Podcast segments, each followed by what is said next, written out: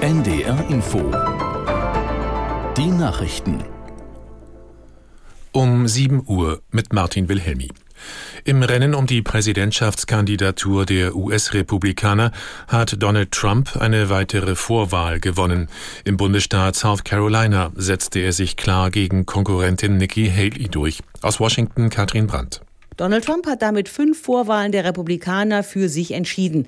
Am Nachmittag hatte er sich bei der CPAC feiern lassen, einem Treffen ultrakonservativer in der Nähe von Washington, D.C. Dort malte er ein düsteres Bild von der Zukunft der USA, die sich unter Präsident Biden auf der Überholspur in die Hölle befänden. Der Wahltag am 5. November werde für seine Gegner ein Tag des jüngsten Gerichtes, für seine Anhänger aber ein neuer Tag der Befreiung. Für Haley ist diese Niederlage besonders bitter.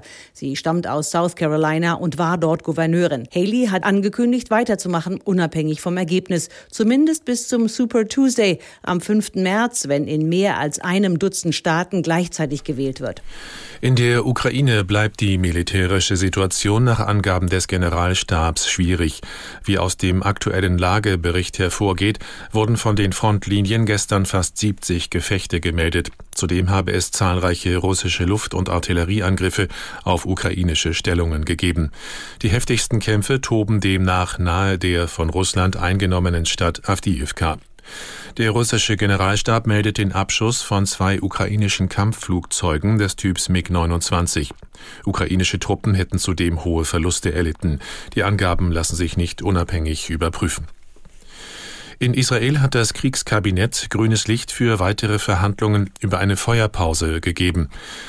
Wie örtliche Medien berichten, soll eine israelische Delegation dazu in den kommenden Tagen nach Katar reisen. Dabei soll es sowohl um die Feuerpause als auch um eine Freilassung von Geiseln aus der Gewalt der Hamas gehen.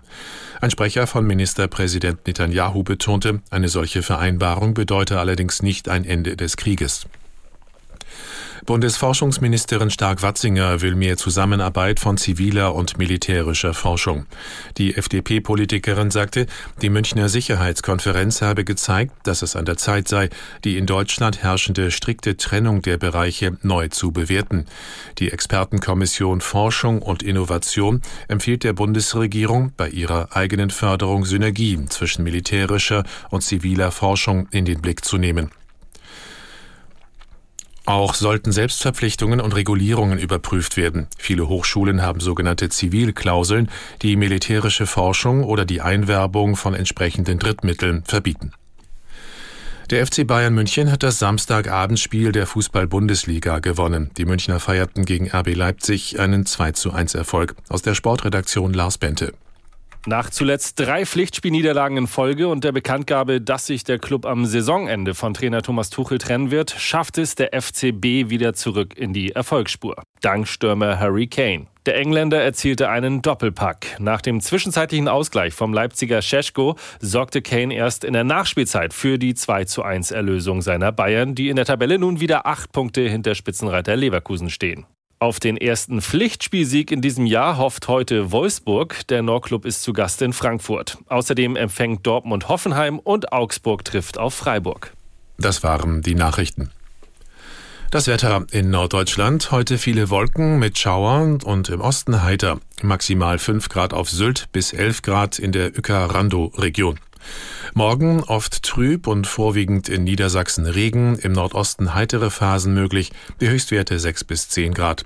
Und am Dienstag etwas Sonne, die Temperaturen 5 bis 9 Grad. Es ist 7.04 Uhr.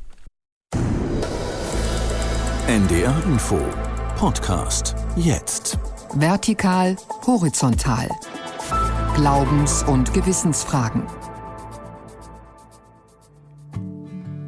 Es ist eine Illusion, sich vorzustellen, man könne das Leben autark, autonom und immer als Gewinner führen. Wir führen kein Leben in einem totalen Wissen über die Gründe und die Abgründe in unserem Leben. Und genau deshalb, weil wir diesen Sinn nicht kennen, sind wir trostbedürftig. Die Frage